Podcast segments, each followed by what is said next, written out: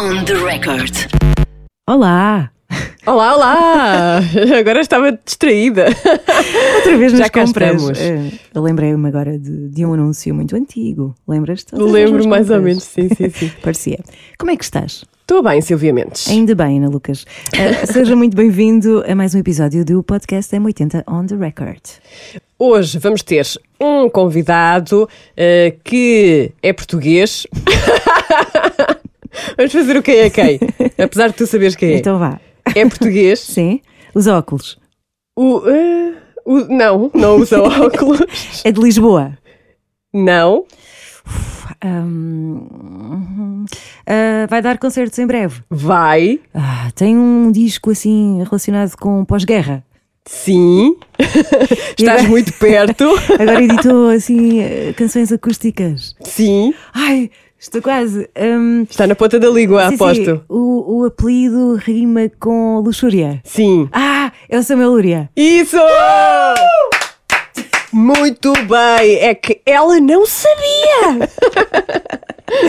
O Samuel Lúria vai eh, falar connosco acerca do EP Canções do Pós-Guerra Sol. É, tem algumas canções acústicas. Uhum. Ele que lançou o disco Canções do Pós-Guerra em 2020. eh, também conversámos com ele nessa Sim, altura. Podem resgatar a entrevista no site da M80, na área de notícias. Mas agora vai falar desta experiência acústica. Sim, parece que esteve a entreter-se durante o confinamento, na pandemia, e fez ele muito bem. Vamos querer saber tudo. E ele escreveu coisas sobre isto, não foi? Sim, nas redes sociais, ele escreveu o seguinte acerca desta experiência acústica. Talvez a lógica pareça retorcida, mas para escapar à solidão do confinamento, entreguei-me à solidão do estúdio. Profundo! É bonito. É bonito. Vamos ah, então falar com o Samuel Luria não tarda. Agora, eu acho que podemos recuperar um- um- uma cantiga que o próprio Samuel resgatou, cantiga do abrigo que fez para a voz da Ana Moura e faz parte deste EP. E se quiser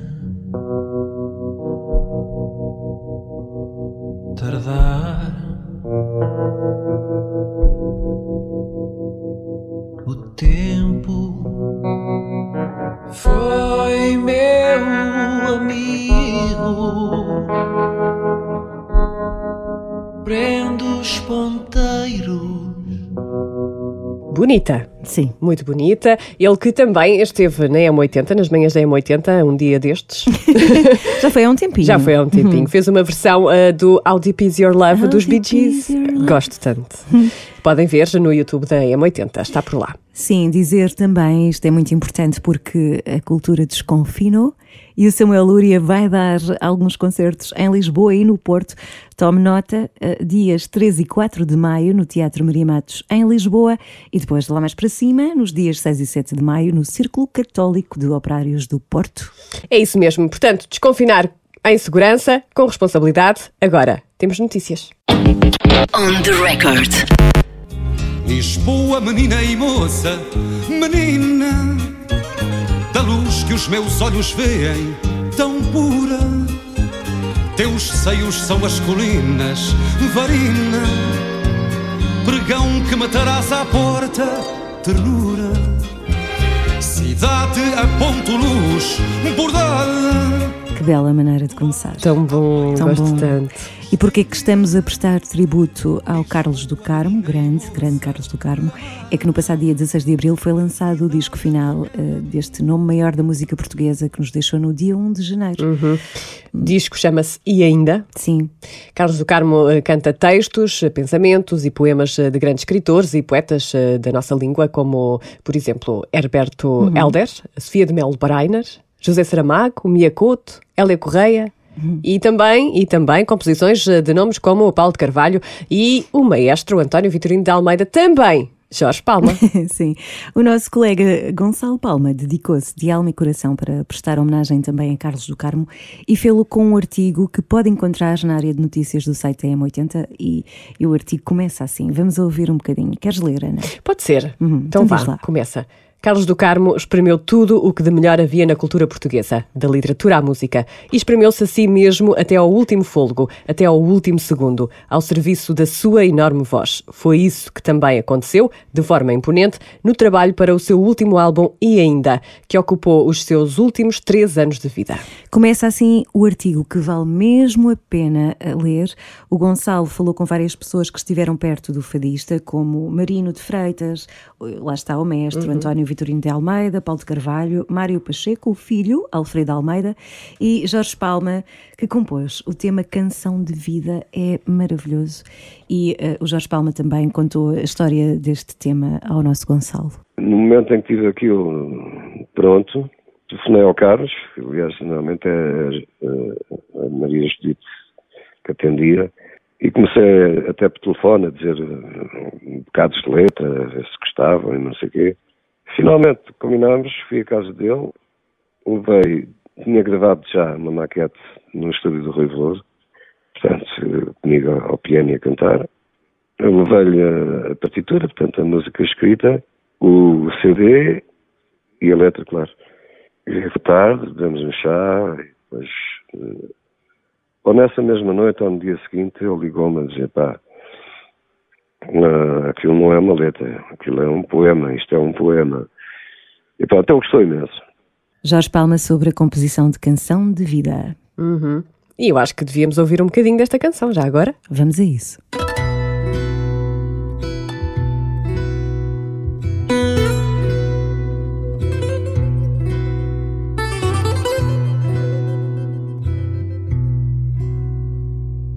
Nascemos tão furiosamente sábios, dispensamos a razão, corremos com sorrisos nos lábios. De encontrar o mundo em contramão. E ainda disco póstumo de Carlos do Carmo. Hum, tão bom. Sim, senhora, recordar outra vez que este artigo, excelente artigo de Gonçalo Palma, está no site da M80, m80.iobel.pt. E uma bela maneira de começar também é agora seguirmos em frente. Vamos conversar com o Samuel Lúria. On the record. Olá, Samuel, obrigada por teres tirado este tempinho para falares connosco. Uh, está tudo bem? Tudo bem, convosco também? também, tudo bem. Cá estamos. Sim, em tempos de pandemia. Uh, e se calhar começamos por aí. Como é que tens vivido esta pandemia? Sei lá, se, por exemplo, trocou as voltas o ano passado, não é? Eras para um, lançar o, o, álbum Canções Pós-Guerra na primavera, mas só saiu em setembro. Como é que tem sido?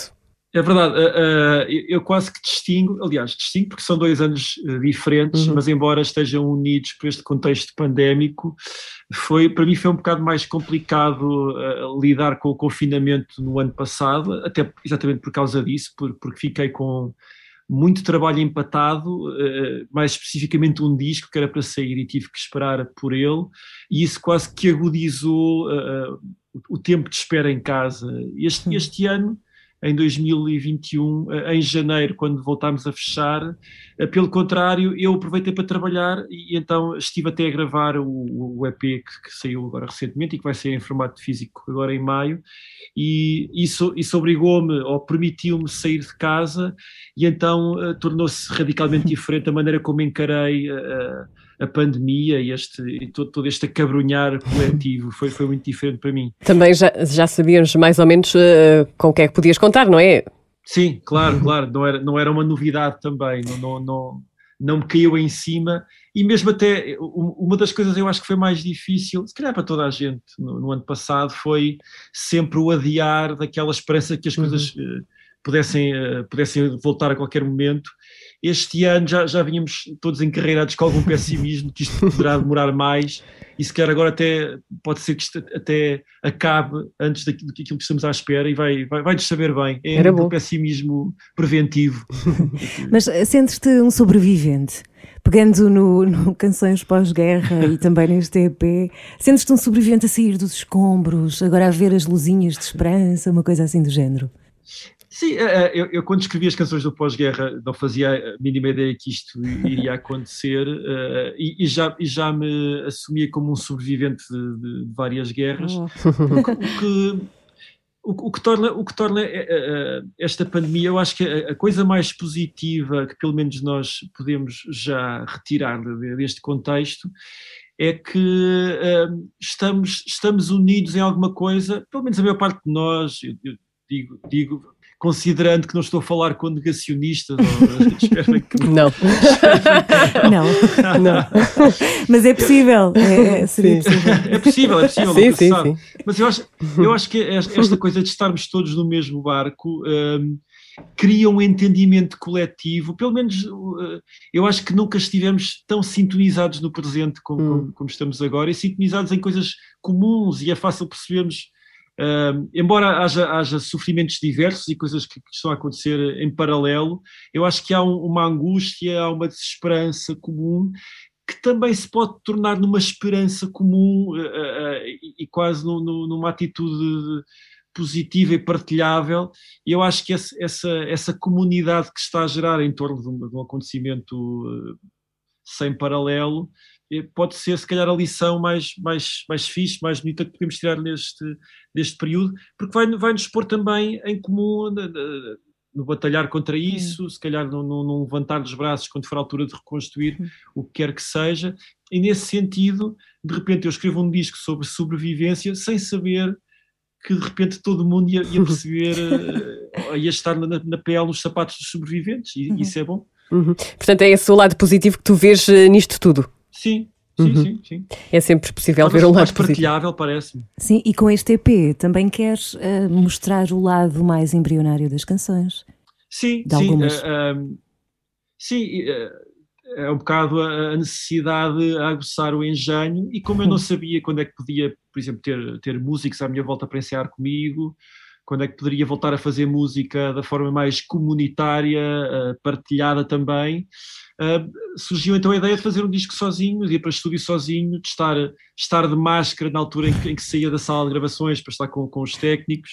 Que Uma solitário, um bocado... está-me a parecer assim muito solitário, muito, muito sozinho. Bastante, bastante solitária, bastante, muito, muito, muito solitária. E nesse sentido, sim, é, é uma coisa que de alguma forma uh, espelha uh, a fase embrionária das canções, porque elas, uhum, elas claro. nascem comigo, sozinho também, às vezes a auto-isolar-me de uma forma muito intencional, e então, agora já que estou isolado de uma forma não intencional, vou, vou capitalizar esse, essa, essa atitude que eu tenho para quando estou a escrever canções, vai ser, vai ser uma atitude de vida emprestada às canções e vice-versa. Uhum. E, e, nos concertos também vai estar uh, sozinho? Sim, pelo menos uh, não em todos os concertos. Felizmente há, há concertos com banda que já, já, alguns já tinham sido marcados e que uhum. estão a ser adiados e há a perspectiva de, de, virem a acontecer num futuro próximo, mas, mas há, há pelo menos uh, quatro concertos que eu vou fazer no Teatro Maria Matos, dois do Teatro Maria uhum. Matos, aliás são cinco porque os dois que eu tinha marcado uhum. para, hum. para o auditório do CCOP no Porto, uh, como esgotaram muito rapidamente, ah, surgiu uh, mais Vai haver mais uma data, Boa. pelo menos, que será feita numa das tardes. Eu tinha os dois concertos marcados para a noite, mas por causa de terem esgotado, há mais uma tarde em que vai ser aproveitada. E esses, esses sim vão ser absolutamente sozinho. Eh, uhum. Vou estar com os, com os instrumentos, às vezes a fazer alguma batota, ou seja, posso trazer algumas coisas gravadas, alguns playbacks gravados, ou vou ter as loop stations que me permitem estar a repetir coisas que estou a fazer em palco ou, pedais que, que, que, repetem o sinal dos instrumentos e a coisa cresce mais do que aquela que seria a, a do, do, do, cantor isolado só com o seu instrumento, mas sim, mas vai ser um momento. Quer dizer, eu estou a dizer que vai ser um momento uh, de isolamento, mas não, porque para todos os efeitos e a experiência que eu tenho até de muitos anos a dar concertos sozinho, é que quando, quanto mais isolado eu estou em palco, mais facilmente se criam ligações com a hum. plateia, as, as pessoas sentem-se à vontade mesmo com as máscaras, para se manifestarem, para conversarem comigo. Isso é bom porque uh, eu, eu, percebo que há, há quase o, vazio que está no palco, o vazio de pessoas que está no palco. Eu acho que quem está na plateia tenta uh, supri-lo, uhum, tenta, tenta complementá-lo. e então eu, eu, eu, percebo que são, são concertos especiais, são obviamente especiais para mim e eu percebo também são especiais para o público pel, pelas mesmas circunstâncias, pelos mesmos motivos. Aqui a, a, a ligação uh, entre quem está num sítio e quem está no outro um, estreita-se. Isso, é, isso acho que é bonito. E nunca foi tão especial, porque também é um regresso a, a essa conexão, ainda com as máscaras, mas de facto sim. a energia passa pelas máscaras, sem dúvida alguma. Mas sim, também acho, é um regresso. Acho que sim, acho que sim. o, o, que o torna especial é também partilhado, porque eu acho que a fome com que as pessoas, uhum. a fome que as pessoas têm de ver concertos é igual à minha fome de dar concertos e também de assistir. Também eu, eu, eu lembro que ano passado quando pude assistir a um, a um, concerto depois, lá está, depois de, de, ter estado tanto tempo confinado e das salas terem estado fechadas, uh, eu ia com algum receio de que as máscaras fossem um, um elemento que pesassem demasia, que, que tornasse tudo desconfortável, mas a vontade era tanta de assistir ao, ao concerto que, que à segunda, terceira can canção eu já não sentia a máscara, ou quando a sentia tentava que aquilo que eu, que eu, que eu estava a cantar para me juntar às pessoas. Foi um concerto de clã que eu fui ver Sim. ano passado, eles fizeram o lançamento do, do, do, disco novo, e eu à segunda, terceira canção, como queria cantar, e sentia e, e, e, a máscara, de facto, percebia que ela estava lá, mas eu cantava a, a dobrar, eh, eu tentava que a minha voz, é verdade, eu, eu tentava que a minha voz de forma altissonante, então eh, aquela barreira estava a puxar mais por mim, ainda bem que estava a puxar mais por mim, porque eu queria ser,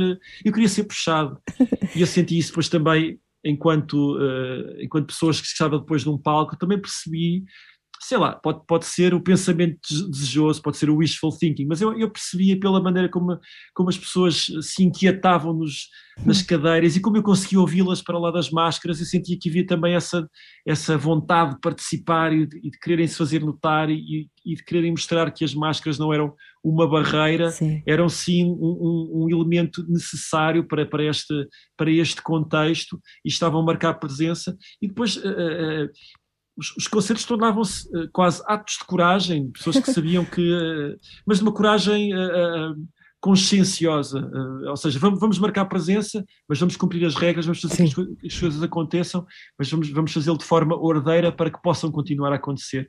Isso torna, torna toda esta, todas estas dificuldades do presente em situações muito especiais.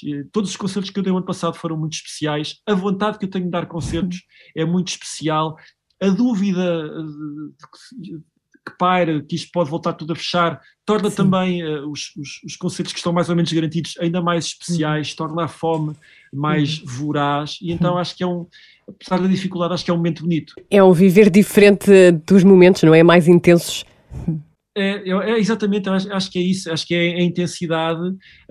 Eu, sempre, eu, sempre, tive muito prazer em dar concertos, aliás, eu gosto muito de escrever canções, gosto, gosto de gravá-las, mas dar concertos acaba por ser, por ser o, o, a altura mais especial de uma entrega, de uma coisa que está a ser, que pode ter sido criada há mais tempo, mas está a acontecer no momento e é como quase como se estivesse a ser refeita. E então sempre foi muito agradável o palco para mim. Mas apesar de ser agradável, uh, à medida que os concertos se vão repetindo, eu acho que nós começava, comecei, eu comecei a dar alguns conselhos como garantidos. Não, não que isso manifestasse a minha atitude, não havia pedantismo, nem vedetismo, nem, nem displicência. Mas a ideia de que poderiam haver mais concertos tornava, sei lá, eh, eu dava-me ao luxo de às vezes não estar preguiçoso para fazer uma viagem para um sítio qualquer.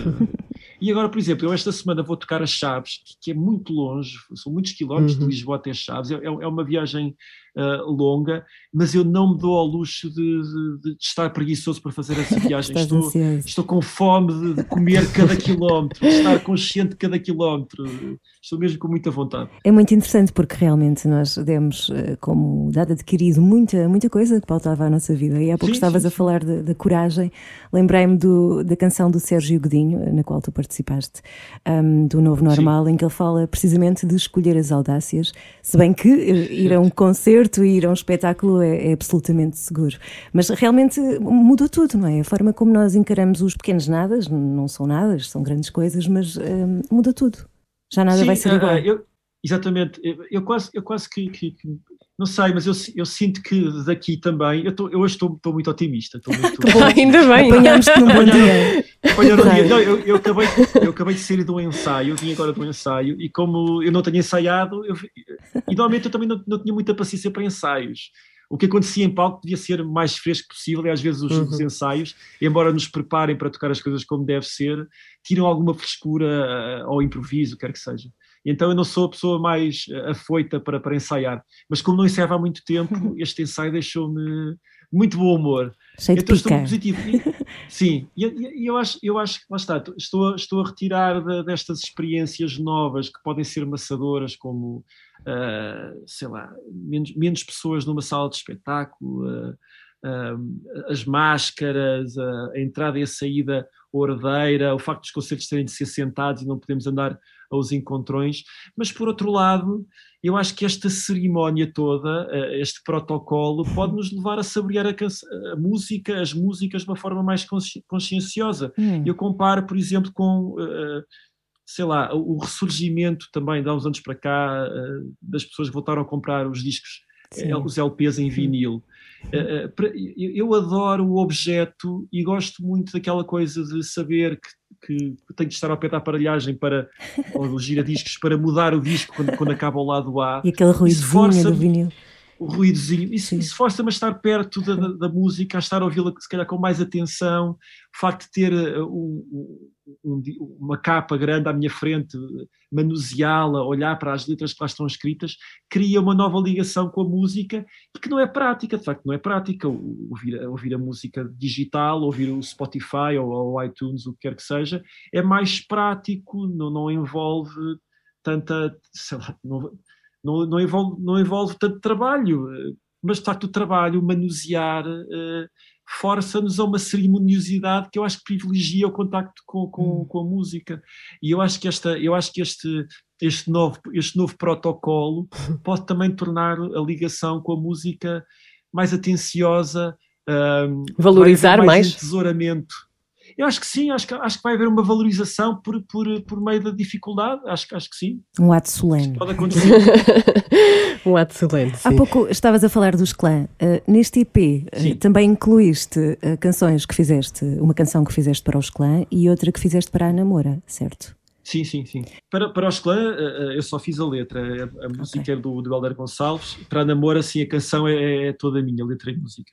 Hum. Bem, a escolha, a escolha eh, eh, por um lado, s- no, no caso dos clã, foi mais óbvia, porque, eh, tal como tinha acontecido com o meu disco, o disco dos clã também tinha sido todo preparado antes da pandemia, também ficou à espera por causa da pandemia, e também é um disco. eh, que parece premonitório por ter vários, vários temas e vários ambientes que pareciam eh, antever isto que aconteceu.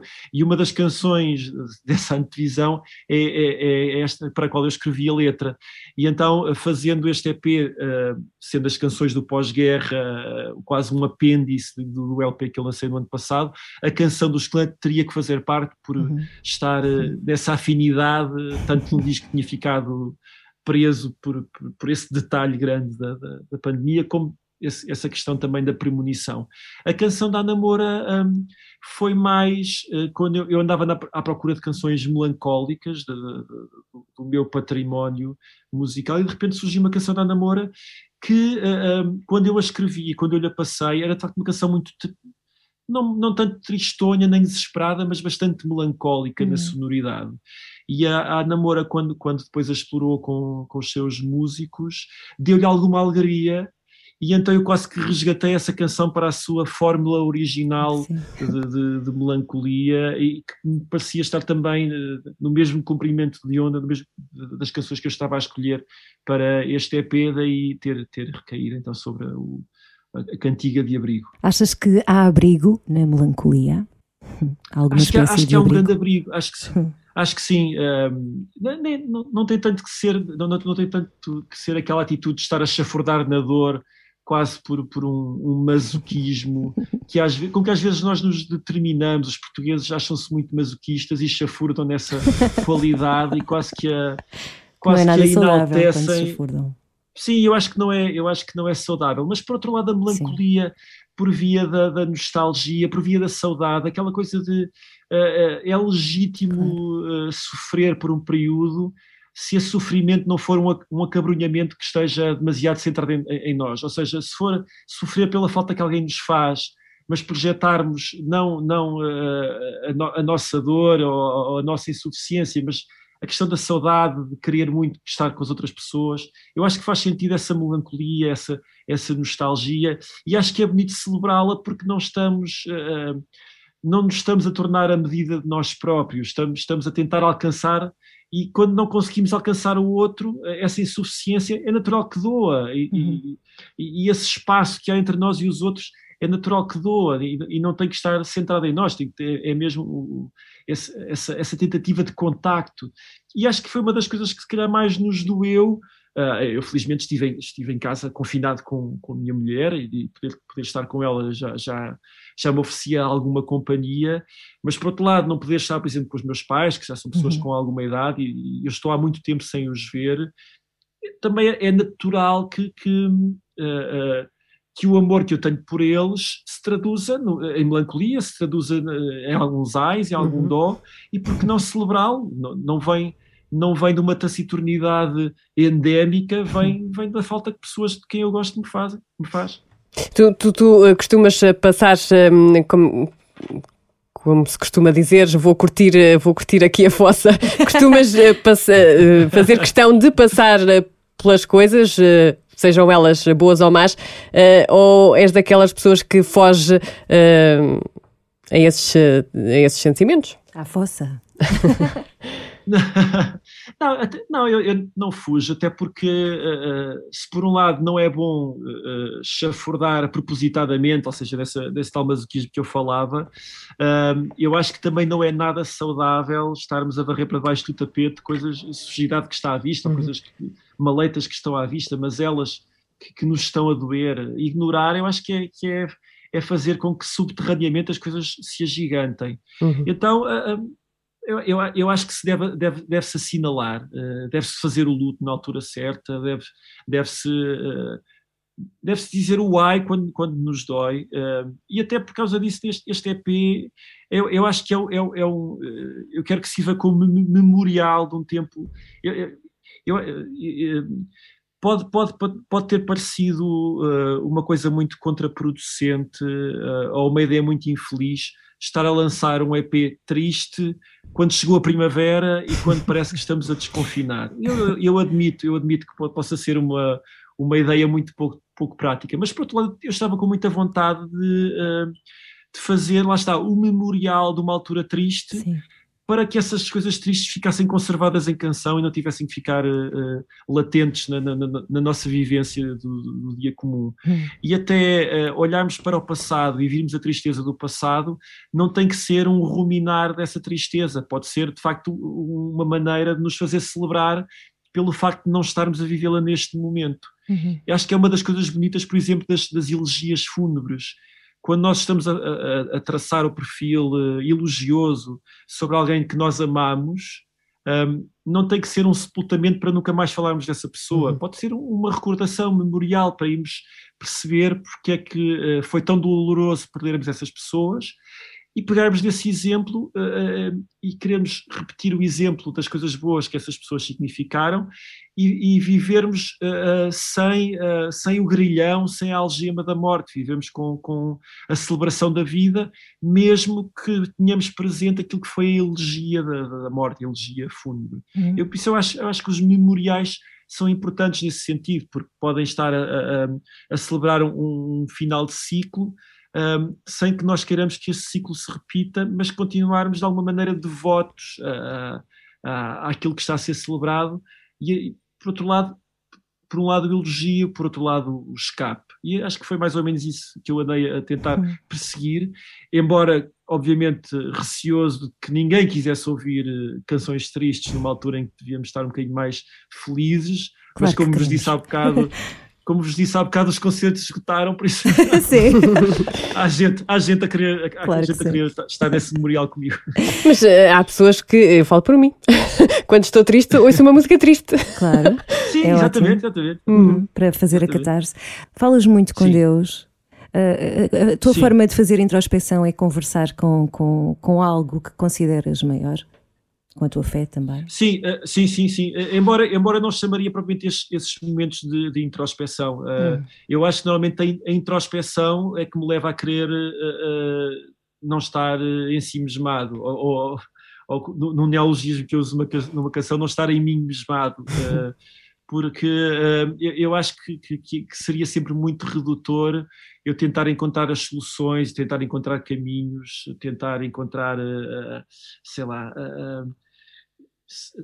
tentar, tentar encontrar sabedoria uh, dentro das minhas próprias capacidades. E, e nesse sentido uh, uh, a introspeção seria sempre limitativa. E sendo uma pessoa de fé, uma pessoa que acha que, que, que o, mundo não pode girar à, à volta de, de, de, coisas tão infinitas, de coisas tão finitas como, como o ser humano, eu volto-me para essas conversas com, com, com algo que eu acho que me precede e que me transcende. E falar com o transcendente, uh, mesmo para as pessoas que não têm fé, eu acho que pode ser muito inspirador. E a mim dá-me jeito de inspiração. para, para o meu ofício, a inspiração dá-me jeito. Sim, tu também usas o teu ofício uh, com esse ponto de partida, essa transcendência como ponto de partida. Sim, uh, estou, estou, constantemente a, citar o, o meu caríssimo amigo Padre Tolentino Mendonça, embora eu não seja eu não seja um padre, nem seja um sacerdote, nem seja uma pessoa do clero, o, o, o Tolentino diz que, que, que, em cada diz quase isto, que é quase impossível que um padre, alguém que está em contacto lá está com, com o transcendente, é quase impossível que um sacerdote não seja um poeta, hum. porque de facto uh, uh, essa transcendência tem que nos inspirar de alguma maneira e quando brota uh, a nossa identidade crivada ou filtrada por essa transcendência, tem que haver sempre palavras que não são as do mero discurso humano, tem que haver palavras que são dotadas de, de uma beleza uh, que nos transcende e nesse sentido são também terão também esse crivo de algo maior do que nós e, e, e, pronto, são, são palavras poéticas. Uhum. E tu dás uma importância eh, grande à palavra, não é? Uh, sim, medes. sim, lá está. Uh, uh, tem, tem, tem que ver também com a fé e, e pode também não ter que ver, mas, mas de facto uh, uh, eu, há, há, muitas coisas uh, para as quais eu desenvolvi amor, mais do que gosto, desenvolvi amor. Hum. E a música é, é, é, é isso, muitas das artes, eu, eu sou, sou, sou um amante de várias artes, aliás, eu antes Antes de querer ser músico, durante muito tempo achava que ia ser ilustrador. Sou, gosto muito de cinema, gosto muito de literatura, adoro ler, uh, um, mas mesmo para além da, da, da, arte por si só, eu encontro na palavra algo mais do que amor. Eu tenho pela palavra, tenho devoção. Um, e, e, e, muitas vezes eu sei, eu sei que sou tremendamente humano e, e falho, faltoso a escrever, mas, um, mas tenho devoção pelas palavras e sei que as palavras, a, a, o verbo, o verbo, o verbo que, que, nos, que nos precede também é maior do que nós e eu sei que estou a manusear coisas que podem ser maiores do que eu, uhum. a, a, literatura, a, literatura não, a, língua, o, o, património da nossa língua é, é, maior do que eu e eu estou a manusear um, um material que é que é, é, precioso, mais, mais do que é mau, eu, consigo, eu quase que tenho vontade de fazer vénias esse, esse material, acho mesmo que é, é precioso. E nesse sentido, um, o, o, ato de escrever quase que, quase que às vezes pode parecer uma loucura, porque, porque não é só comunicar, é mais, pode ser mais do que isso. Às vezes esforço-me que seja mais do que isso, mais do que comunicação. E, e então vivo envolto nesse, nesse, nesse mar por ser tão extenso, ser tão revolto, uh, é muito prazeroso e, e nado e boio e recreio-me, mas às vezes também me afogo e faço questão de me afogar e faço questão de, de perder os sentidos e, e de, necessita, de, de, criar uma necessidade muito grande de ser reanimado depois de ter andado ali ao sabor de, de ondas maiores e mais fortes do que eu. Já tiveste algum momento em que já tiveste algum momento em que foi muito bonito isto foi. Já tiveste algum momento em que não conseguias fazer a magia com as palavras? Uh, já tive momentos. Como é que te sentes tive, quando isso acontece?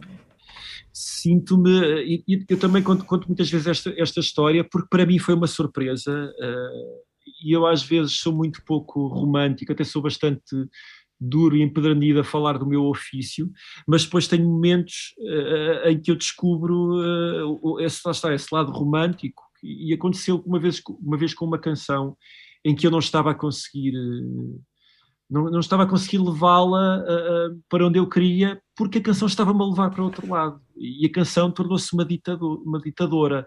Uh, e o, o, facto de eu não estar a conseguir achar soluções não tinha a ver com a parte intelectual de escrever uma canção, não tinha a ver com o facto de não conseguir encontrar uma palavra que rimasse ou que tivesse um, um, um determinado número de sílabas que encaixassem naquele momento. Tinha mesmo a ver com uma questão de identidade, uhum. Tinha a ver até com uma questão de, esvaziamento. A canção estava a pedir muito de mim.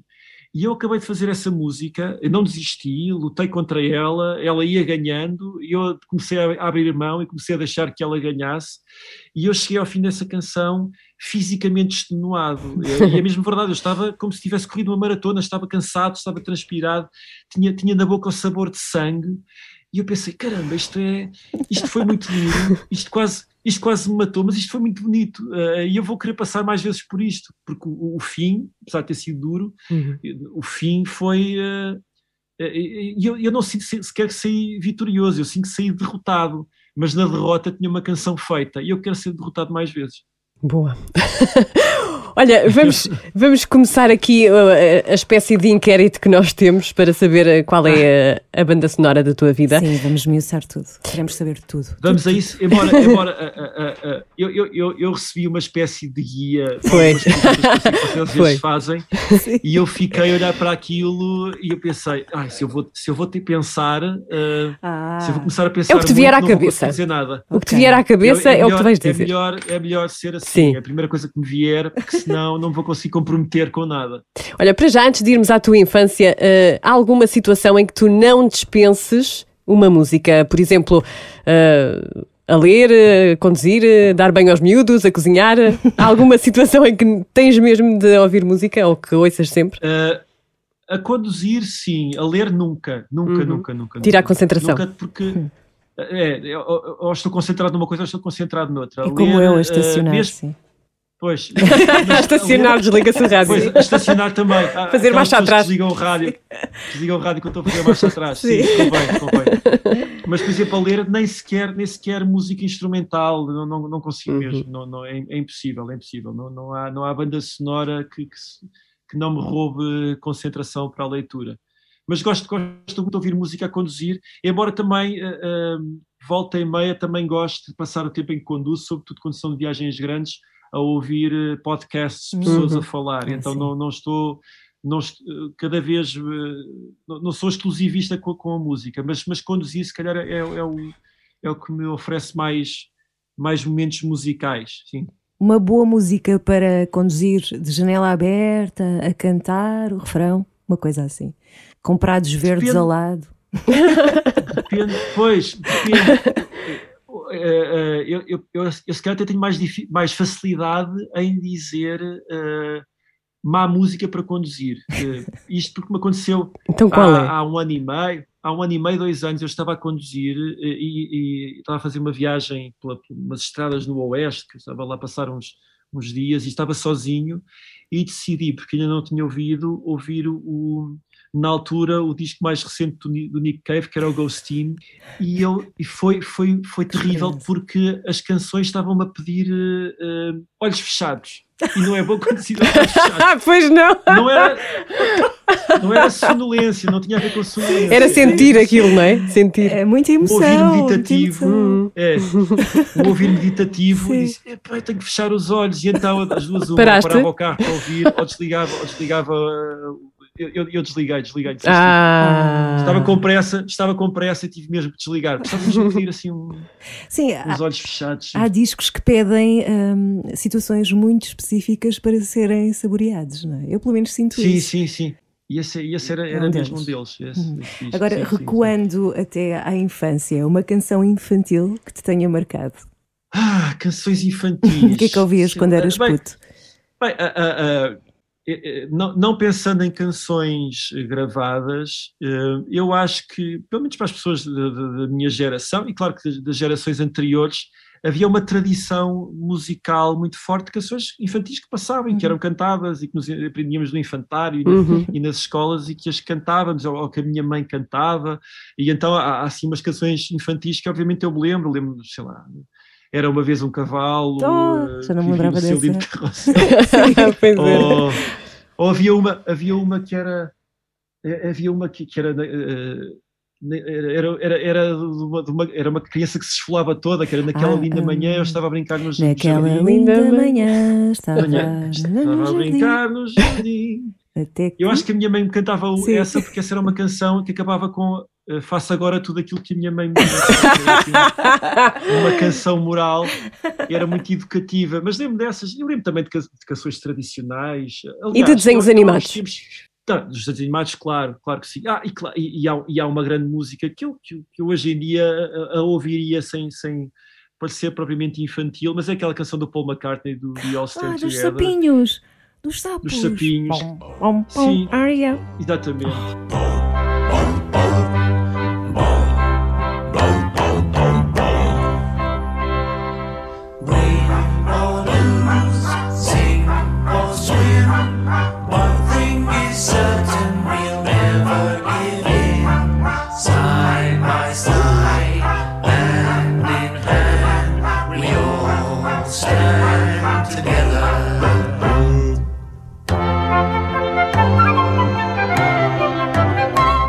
Que era com, com, com, sim, o Teddy Ruxpin. Isso não sei se pode, se pode chamar uma canção infantil, mas era um Uhum. universo infantil e é uma canção muito bonita que eu me lembro muito de ver, o- ver o teledisco na televisão e ser. E tu cantas para os teus filhos? Claro, eu não tenho filhos. Ah, não tens Sou- filhos? sou- Pensava sou- que tinhas, desculpa. Não, não, não, não, não, não tenho, não tenho. Não tenho, mas, mas, mas seria uma, uma bela canção para lhes mostrar. Sim, Pois, facto. quando tiveres.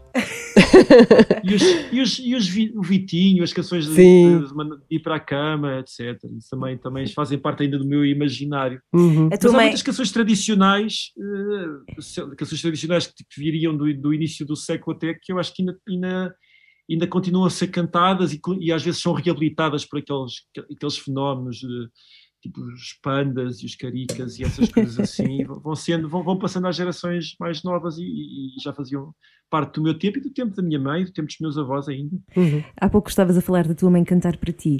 A tua mãe também te guiou pelo caminho, assim, para um caminho mais solidário, não foi? Quando eras mais novo, a a tua mãe levava-te para algumas iniciativas mais eh, em prol do outro. Ah, sim, é, é verdade. A, a- a minha mãe, eh, eh, embora, embora depois a profissão da minha mãe durante vários anos, e, e- e até pensava que estavas a pegar nisso, a, a- a profissão da minha mãe era professora de música Ah, particular, ok. dava aulas em casa, dava aulas aos meus colegas, mas eu, eu- as memórias mais, quase as memórias mais remotas que eu tenho, têm que ver com, com ah, ah, uma associação em que a minha mãe trabalhava, que era, a chamava-se Apoio, era uma sigla, por acaso não tinha certeza o que é que essa sigla queria dizer, mas era, era daquelas siglas que, que- que procuravam com alguma felicidade eh, que, que o, que, o, que, o, que o acrónimo significasse alguma coisa, chamava-se apoio, e, e, de facto apoiava hum, sobretudo os, os, na altura chamados retornados, eh, sobretudo famílias africanas que tinham vindo para, para Portugal e que estavam a passar de facto várias dificuldades. E, e na altura já havia quase a ideia de, de gueto, eu lembro que passei grande parte da infância a andar nesses, nesses guetos que havia pelo país fora, porque era, era uma associação que levava bens alimentares sobretudo, e então eu cresci hum, a fazer viagens longuíssimas com a minha mãe, porque na altura não, não estava num, num infantário, minha- eu tenho uma irmã mais velha que já andava na escola na altura, eu como não, não andava na escola e não tinha ninguém que tomasse conta de mim, apesar de ter avós vivos na altura ainda, ia muitas vezes com a minha mãe a fazer essas viagens longuíssimas e foi, foi eh, eh, sobretudo a posteriori, quando eu percebi a dedicação que, era- que, que estava que era dada pela minha mãe, aquela associação, mas o, o próprio significado de, de coisas tão, tão eh, elementares como bens alimentares foi, foi, foi de facto uma coisa que me marcou bastante. Uhum. Olha, agora, adolescência. Ui, Aquela ai, fase. Aquela ai. fase. Rock and roll e o punk. e Qual, qual era assim o disco ou os discos? O disco ou os discos que ouvias em loop? Bem, a, a- a- adolescência foi, foi eh, embora hoje em dia 10 anos para mim, ou 20 anos, pareçam coisas que, passam a correr, eh, os anos da adolescência, ou seja, ali entre os, entre os 12 e os, e os 19, eh, ou os 13 e os 19, foi, foi- foram, foram, eh, foram uma vida eh, em que até, até nos gostos musicais eu ouvi milhares de coisas diferentes. Mas, mas de facto, eu acho que não, não terá havido nada que me tenha marcado tanto nesses anos como os Nirvana, porque o, o Nevermind, que é o Uhum. grande disco de sucesso que, que- que faz com que os Nirvanas, os Nirvanas explodam, aparece quando eu tenho eh, 11 anos, talvez, mas no ano em que eu faço 12 anos, e que é, e que é um- uma altura seminal na, na- na- na- formação de gostos. E então eu fui muito, fui muito devotozinho dos Nirvana. Foste vê-los ao vivo? Foste vê-los? Comecei a ouvir. Não, não consegui, porque quando eles vieram cá eu tinha 13, acho que tinha 13 anos, os meus pais não, não, Não deixavam saíamos de casa. Tondela, Tondela, para, Cas, para é. Cascais era, Pois. era impossível. Era impossível. Mas, mas sim, mas anda- eh, eh, tive um guarda-roupa de camisas de flanela muito extenso. e, e foi também na altura em que comecei em que comecei a tocar e a aprender a tocar guitarra e depois, eh, e no outro dia estava, estava com a Luísa Sobral e lembrei-me disso. Eu, eu, eu aprendi a tocar guitarra sozinho Um, e era muito fácil uh, para quem estava a aprender a tocar guitarra, ou foi muito vantajoso ter também aparecido na altura o Unplugged dos Nirvana, sendo que o Kurt Cobain era canhoto, era muito fácil nós estávamos a reproduzir, a fazer, a fazer espelho da, daquilo que estava a passar-se do outro lado na guitarra, as posições, era só espelhá-las, então em frente à televisão eu lembro de começar a aprender acordes por estar a fazer o reflexo daquilo que estava a ver do, do Kurt Cobain. Eh, Eu acho que foram possi- possivelmente a banda mais influente, não só da minha adolescência, mas até do início da minha... eh, eh, dos meus inícios de, de escritor de canções até.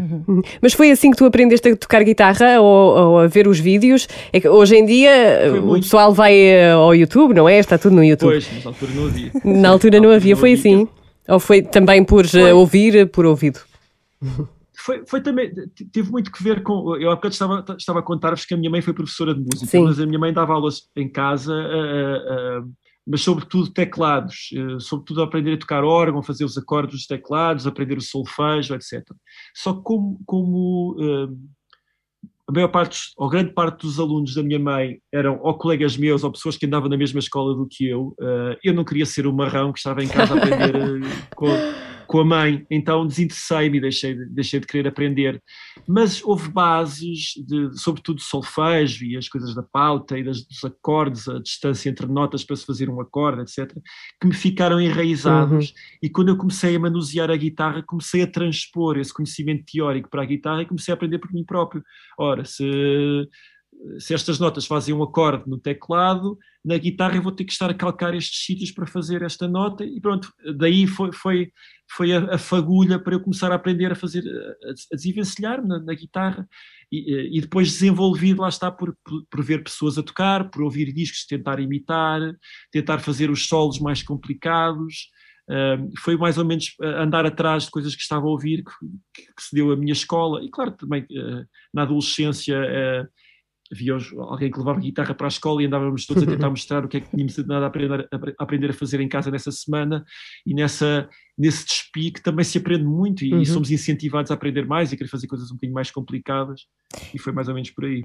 Agora que falas, eh, lá está, eh, na, na viola e na- no liceu e nessas experiências coletivas, na altura, agora voltando um bocadinho atrás, quando morreu Kurt Cobain, houve, houve assim uma espécie de terapia coletiva, pelo menos no meu liceu, em que as pessoas se, se apoiavam mutuamente, como se tivéssemos perdido Sim. Ah, Realmente. tiveste algum altar em honra ao Kurt Cobain com velas? Eu tinha colegas que tinham, mas eh, tinha- tinhas esse Sério? tipo assim, tinhas esse tipo de devoção por, por essas eh, entidades roqueiras? Ou foi uma coisa Eh, mais comedida? Não, eu acho, eu acho que foi mais, a- a- foi mais celebrá-lo por, por- repetir as canções dele, Uhum. foi mais por Sim. aí, não, não, não havia tanto esse lado eh, quase dos góticos, de pareciam vestidos, vestidos de preto, um, e, até, e até havia, e havia um, um amigo meu, eh, que depois foi, meu colega e com, com quem cheguei até a ter algumas experiências musicais na, na- na escola secundária em Tondela, que era que era, chamava-se Grilo, era o Bruno, mas toda, a- gente tra- tra- tratava por Grilo, e, e o Bruno, hum, ele era, ele era, ele era, foi provavelmente o, o grande fã dos Nirvana, ele conhecia Nirvana antes, do- antes do Nevermind, então era, era mesmo, ele era mesmo uma, quase, ele não era, ele era um sósia do Kurt Cobain, e então hum, nós não nos permitíamos andar a fazer funerais porque de alguma maneira o Kurt Cobain continuava a caminhar entre nós. O grilo estava encarnado E era no o grilo. grilo, era o grilo. Se soubesse. personificado. Eu cheguei a fazer uma sessão eh, de espiritismo para, para chamar o Kurt Cobain. Afinal, Que medo! grilo. E acho que Ai, não acredito. Fiz com aqueles tabuleiros em português Meu e tudo. Deus. Bom, avançando. E é esta a minha colega, é esta a minha colega. Eu não sabia disto. Ficas a saber. Bom, e pósteres? Se calhar tinhas pósteres do Kurt, não?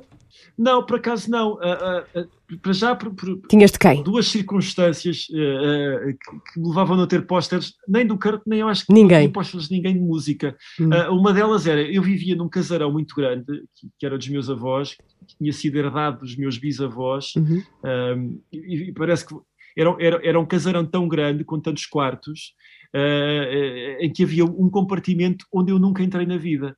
Porque não calhou, não calhou, não precisava de lá entrar. Parece uma série Não da precisava de lá Netflix. entrar. Houve, houve O uma quarto vez- misterioso. vez- Ele não era assim tão misterioso. Uma vez, Sim. isto já eu tinha talvez 19, 20 anos, em que, em que um amigo meu, eh, um dos meus grandes comparsas da música, que, que é, o, que é o Tiago, o Tiago Cavaco, foi, foi visitar-me a Tondela e eu estava-lhe a mostrar a casa e decidi mostrar aquele quarto onde eu nu- nunca tinha entrado e eu pus a cabeça lá dentro, mas não pus os pés lá dentro. Isto não, é, não, tem, a ver com, não tem a ver com superstição nenhuma, foi simplesmente, eu, eu tinha para aí 12, 13 anos e percebi que nunca tinha lá entrado, então por... eh, por pirraça, assim, pá, vivi a minha vida toda sem entrar lá, vou continuar a manter essa tradição de não entrar lá. Toda-se uma, uma tradição, uh, que a pé, não meter o pé. Ah, mas o que, eu quero, o que eu quero dizer com isso? Como eu cresci numa casa muito grande, eu acabei por nunca ter quarto fixo e andava sempre a mudar de quarto, ah, porque havia quartos disponíveis, e depois também a minha irmã foi para a faculdade, ah, foi para Coimbra, e eu tive uns anos sem, sem ela em casa, apoderei-me daquilo que até, até então tinha sido o quarto dela, e então, não tendo um poiso fixo, fazia com que eu não tivesse propriamente sítio para pendurar pósteres. Uhum. Mas houve, houve um quarto onde eu estive mais tempo, mas ah, ah, ah, os únicos pósteres que eu tinha eram de jogadores da NBA, porque eu, eu era- Ah. gostava muito de, basquete, Uhum. gostava muito daquele período, ainda hoje gosto muito daquele período do, do, do, do basquetebol, mas sobretudo que eu tinha pendurado eram, eram desenhos que eu fazia, eu fazia um bocado, bandas desenhadas um bocado ridículas e feitas à pressa, e, e pendurava-as no quarto, ah, e nesse quarto que era da minha irmã, porque um, um dos, um, dos meus grandes objetivos de vida na altura era fazer a minha irmã rir. Um, e fazê-la rir às vezes, às vezes até de forma embaraçosa. Eu fazia coisas que era criar cartoons ridículos com, com, com coisas despassaradas eh, e metia aquilo no meio dos cadernos dela porque sempre, Oh. tinha certeza que ela ia ter ataques de riso no, no meio das aulas ia ser eh, embaraçoso isto pode parecer muito querido mas isto, o objetivo era humilhar a minha pessoas, claro. Mas eh, pronto, hoje em dia parece muito para, para mim, parece querido. Nunca pensaste em pegar nessas coisas e, sei lá, editar? Ah, não, Podia não, ser uma não. ideia gira, Hoje não? em dia seria muito embaraçoso para mim. ok. mesmo assim um, um nonsense de- bastante, sei lá, que, que- que iria fazer as pessoas eh, duvidar da minha sanidade mental. Mas olha, era uma, uma boa maneira da tua irmã responder, ela pegava nisso tudo. Sim, Há pouco estavas a falar do, do Tiago, creio que estás a falar do Tiago Guilul, certo?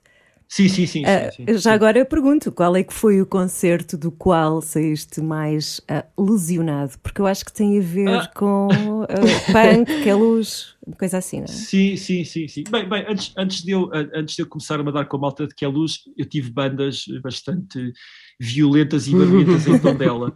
Mas, mas a, a- a minha ligação, a minha ligação inicial com, com a malta de que é luz, embora o Tiago e eu, nós temos, nós temos relações familiares próximas, temos primos em comum, mas não crescemos juntos. eh, eh, nós tornámos-nos amigos já no, no fim da adolescência e, e- a- e uma das bases dessa amizade, que depois se estreitou, tem a ver com essa música barulhenta. O Tiago tinha, tinha bandas de hardcore punk, que é luz, eu tinha também as minhas bandas de punk eh, e do, no rock mais musculado em Tondela, e foi nessa, nessa confluência de gostos que se deu a, a nossa amizade. Então hou- houve muitos concertos eh, em que as lesões foram. Bem, houve, houve concertos em que as lesões foram bastante graves, no sentido, uh, num concerto, mas isto em Tondela, na, na, na escola secundária, era tipo um daqueles concertos para, para, para uma lista da Associação de Sim, sim, sim, sim. um, eu lembro que, que no, no meio da molhada e do moche e da biqueirada eu caí de costas e Meu Deus. lasquei, lasquei um osso da bacia então isso É Ganhaste. verdade, fez-me fez -me, fez -me cochear durante. Eu estive a cochear durante quase um ano. Que rock. Rock Era mesmo. mas, rock. Mas, mas, de facto, em, em que a luz, em que a luz mais tarde, aí eu não me lesionei tanto, mas houve um concerto eh, sobre o qual depois o Tiago até escreveu uma canção, em que eu acabei com a minha t-shirt completamente ensanguentada. Um, e acabou o concerto já, já na, na, na- naquela coisa quase do, do fim de guerra, das pessoas a recolherem os, os pertences. E eu, eu comecei a tentar a, ver no meu torso onde é que eu estava ferida, à procura da ferida que me tinha feito sangrar tanto, e depois apercebi-me que aquele sangue não era meu, aquele, aquele era o sangue de outra pessoa. Então, e como é que concerto, soubeste como é que estava essa pessoa? Eh, Não, não sei, não, não faço ideia quem, quem é que seria. não- não- até, hoje, até hoje ninguém se acusou. Esse, Mas eram, eram tantos os lesionados que lesionados em série. Mas isso- esse concerto também foi na cave da igreja? foi na cave da igreja Para de quem não Queluz, é sabe. Da vocês igreja- eh, iam a concertos e faziam concertos na, na cave da igreja de Queluz.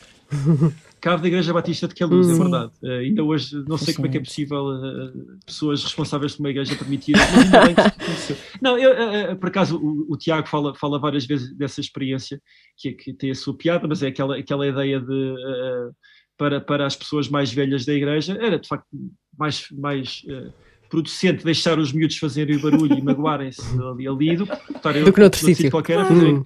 coisas piores. Mais vale mais Eu ali pensaria assim. não, não havia não havia propriamente um controle sobre o que lá, lá se passava, eh, não, não, não, havia, não havia paus de cabeleira a, a ver o que é que lá se passava, mas acho que havia uma, uma espécie de confiança que era votada e que, e que por algum lado era correspondida.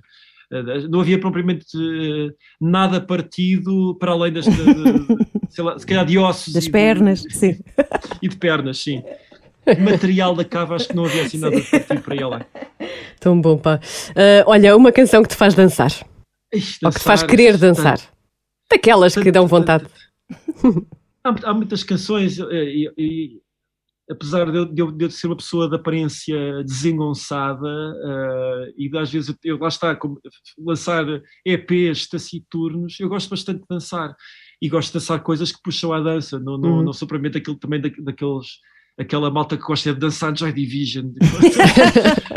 Por- também não desgosto, mas, mas sei lá, canções de dança. Agora, eh, eh, Eu lembro que, que houve, um período eh, em que eh, o, o hip hop e o pop mais comercial eram das coisas mais fixes que podiam haver, sobretudo no início do século. Uhum. Eu gost- gostava muito do.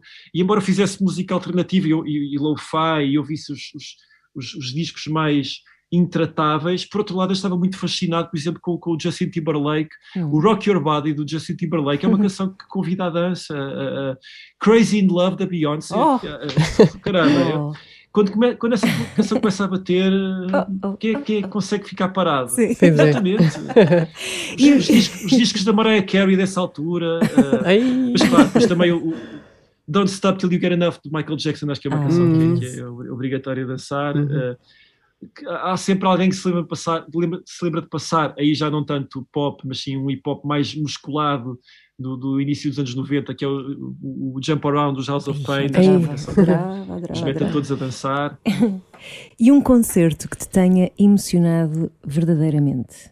Epá, eu, eu, eu, eu, chorei bem ranho eh, no, no, no concerto que o Leonard Cohen deu Claro. em Algés eh, Claro. em 2008, talvez, está assim 2008. Sim. Eu, no final do concerto em que ele chama chama todas as pessoas para, para o palco para cantarem, mas quando, quando digo todas as pessoas, não, não é o público, mas eh, as pessoas, os, os roadies que trabalham com Uhum. ele, os técnicos, foi, foi tudo para o palco, eles cantaram uma canção mesmo muito bonita, e é uma canção que fala eh, sobre, sobre um episódio bíblico, que é, que é um dos grandes expoentes da amizade, que, é, o- que está no livro de Ruth, e é, é uma declaração que ela faz à sua sogra, que tinha sido qua- mais do que uma mãe, quando, ela- quando, quando perdeu o filho e, a- e a- e essa tal Ruth enviou, a Ruth eh, corresponde com, com, com umas palavras belíssimas transformadas ali em canção, cantadas por, por, por, eh, toda a gente. Eu, eu- sei lá, perdi o controle emocional, mas já estava bastante comovido por estar a ver um dos, meus grandes ídolos musicais, eh, para mim o maior poeta da, da música e o maior músico da, da poesia,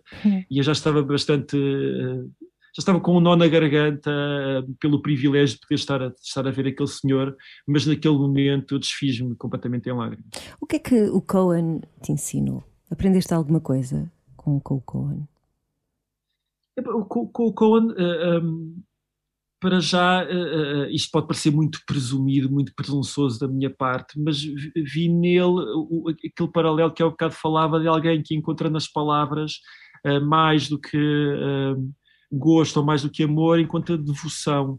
Uh, e, isso, isso, é uma coisa que eu vejo no, no Cohen, alguém que quando está, quando se predispõe a escrever, predispõe-se mais do que a ser um ditador de palavras, a ser um veículo das palavras e, e andar ao sabor daquilo que elas têm uh, a dizer.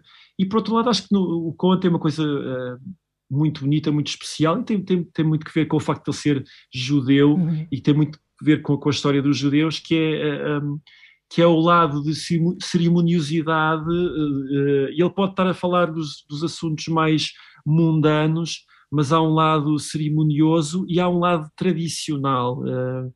As imagens, os, o subtexto, a simbologia é tradicional. Ele não, ele não está ali a tentar mostrar-se como alguém que cria do nada, não se está a mostrar como um inovador, está a inovar quando aceita a tradição e escreve conforme a tradição e se deixa levar pela tradição. E depois tem, tem, esse, tem essa coisa muito bonita que, que, eu gostava de, de, de, querer emular, que é um, poder falar dos assuntos mais pesados com uma aparente leveza, ou poder falar dos, dos, dos assuntos mais aparentemente leves com, com, com um peso brutal. Isso, isso é muito bonito, esse, essa, esse jogo, esse equilíbrio, esse, ou até esse desequilíbrio que, que brota em, em poesias Se calhar já uh, temos aqui a resposta à próxima pergunta. Não sei, porque que, há, há concorrência, uh, não sim, é? O Bob sim, Dylan sim, também tem também. um papel importante na tua vida, mas vamos à pergunta. vamos, à pergunta. vamos à pergunta. Se existisse o Nobel da Música, da música, qualquer uh, categoria, qualquer estilo musical, a quem é que achas que deveria ser atribuído? Bem, como, como o Dylan acabou por já ganhar. Ah, pois, vou, eu, vou dizer, eu vou dizer o Cohen, porque pois. o Dylan, eu sou, eu sou daqueles. Eu, aliás, eu cheguei a estar em, em, debates e em colóquios bastante inflamados, hum. sobretudo escritores que estavam muito indignados por, por um escritor sim, que acabou estar a ganhar um, um Nobel, Nobel da Literatura.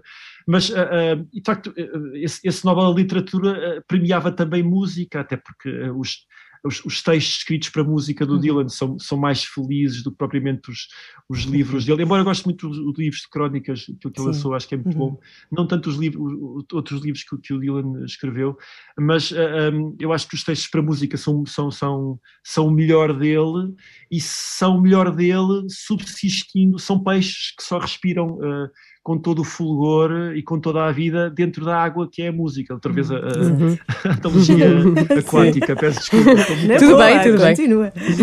Mas nesse, nesse, sentido eu acho que está a ser premiada também a música. É um prémio uhum. Nobel da literatura, mas, mas onde a música não uhum. pode ser dissociada. E nesse sentido acho que o Dylan já ganhou o prémio Nobel mais musical que alguma vez existiu. Ou pelo menos, quer dizer, não, não, não porque não, não terá sido o único uh, poeta uh, musicado, há, há, um, há um caso mais antigo também mas, mas nesse sentido, eh, restando, uh, e, seria póstumo, o, o Cohen para mim merecia também. Assim em baixo. Com o Dylan nesse sentido. Embora, assim embora lá está, eu acho, eu acho que a poesia, a poesia do Dylan, do, do, do Cohen, mesmo aquela que é feita para canções, consegue respirar melhor fora das canções do que a, uhum, que a do uhum, Dylan. Uhum. Uh, já, já não vamos estar aqui a massacrar-te durante muito mais tempo e a pergunta que eu tenho aqui guardada é um bocadinho ingrata. Ainda assim é M80, um, é a música da vida das pessoas. Portanto, eu pergunto-te, eu sei que é difícil, mas uma das músicas é da tua vida, uma das. Uma das 100. Ah, isso é mesmo muito difícil, muito difícil. É mesmo difícil. É, não é? Ah, eu sei. É, a que vier à cabeça é a que é. Primeiras. A primeira que vier à cabeça é a que é. É assim, é, é, é assim que funciona. É. Aqui, uh, não sei, mas eu, uh, olha, até, até por, por ser M80 e por ser uma canção que, que, que se calhar radiofonicamente me desperta assim uma grande nostalgia, tem que ver com, com um programa de rádio que, que eu acho que ainda existe, existe sim, que é o, o Oceano Pacífico. Acho que é- é- houve alguém, houve uma, uma- uma altura na vida em que cada um de nós ouviu o Oceano Pacífico. Oh, oh, É da Samuel, é, mas isso, isso é de outras paragens. De outras marés. Isso é de outras eu sei, eu marés. sei, eu sei que é da concorrência. Eu sei que é da concorrência. Então vamos- vamos- Continua, desculpa. concorrência- Não, não, mas ser da concorrência, estou a falar do Oceano Pacífico como programa extinto. Eu- Sim, sim, sim. Não, está extinto. Pelo menos para mim está extinto na minha memória. Mas só, Sim, Só que o- bem. uma, uma das. Eu, quando tinha para aí 10, 10 11 anos, a, a- a- a grande prenda que me deram no, no Natal foi um daqueles rádios despertadores Uhum. que eu tinha ao pé da cama e onde eu ouvia, quando me deitava, ouvia o Oceano Pacífico. Era, era das 10 até à 1 da manhã, se não me engano.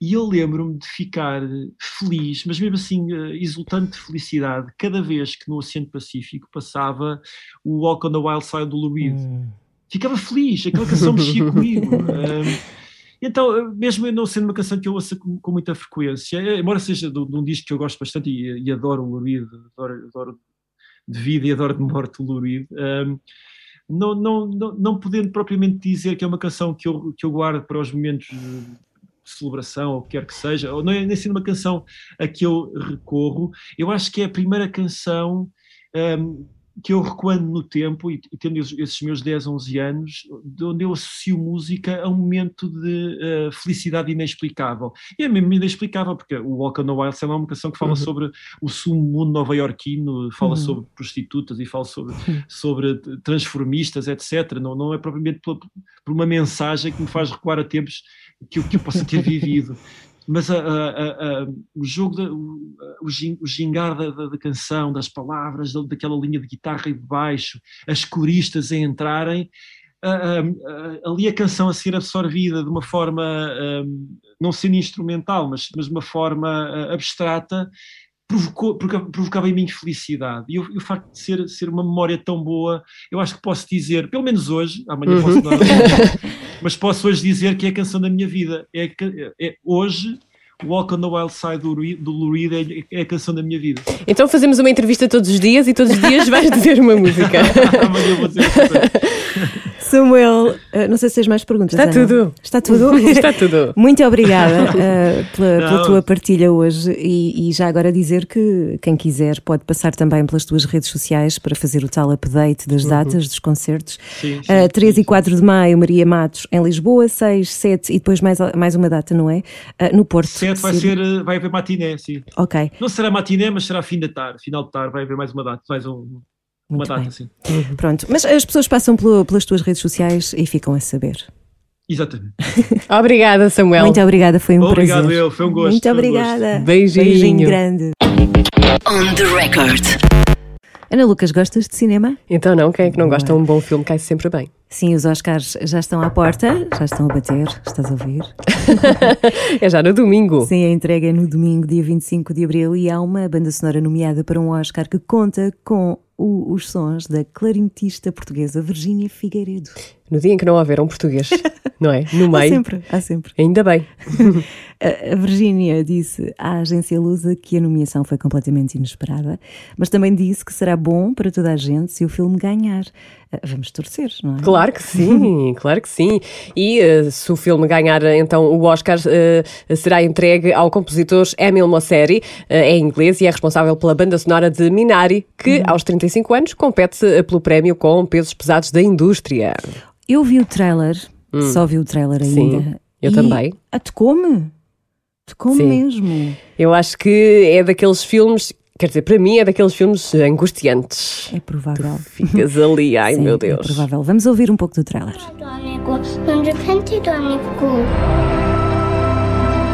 We need to find water somewhere. If that soil ain't wet, you're gonna lose the crop.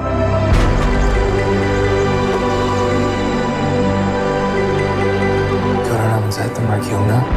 미국에 가서 서로를 구해주자고 했던 거. Trata-se da primeira nomeação eh, para o compositor e uma de seis nomeações aos Oscars de Minari, um filme de Lee Isaac Chung e é eh, sobre uma família coreana em busca do sonho americano. Toca, não é? Toca muito, é daqueles filmes que a pessoa fica ali com o coração apertadinho. Sim, há uma das críticas que diz é o filme que vai partir o teu coração, mas Pois. depois vai eh, juntar as peças eh, de novo. Eu espero que bem. sim. Vou ver. Sim. Entretanto, nós vamos andando e na próxima semana, Ana Lucas, Ana Lucas, Silvia Mendes, não podemos contar, contes. não podemos contar, mas é um pico de carreira, é um pico de carreira. E para nós? Sim. porque o convidado já não precisa. Ah, pois não. Já, já está no pico há muito Está. tempo. Sim. Mas não podemos contar. Não Surpresa. vamos contar. Até a próxima. Ao fiderzinho. On the record.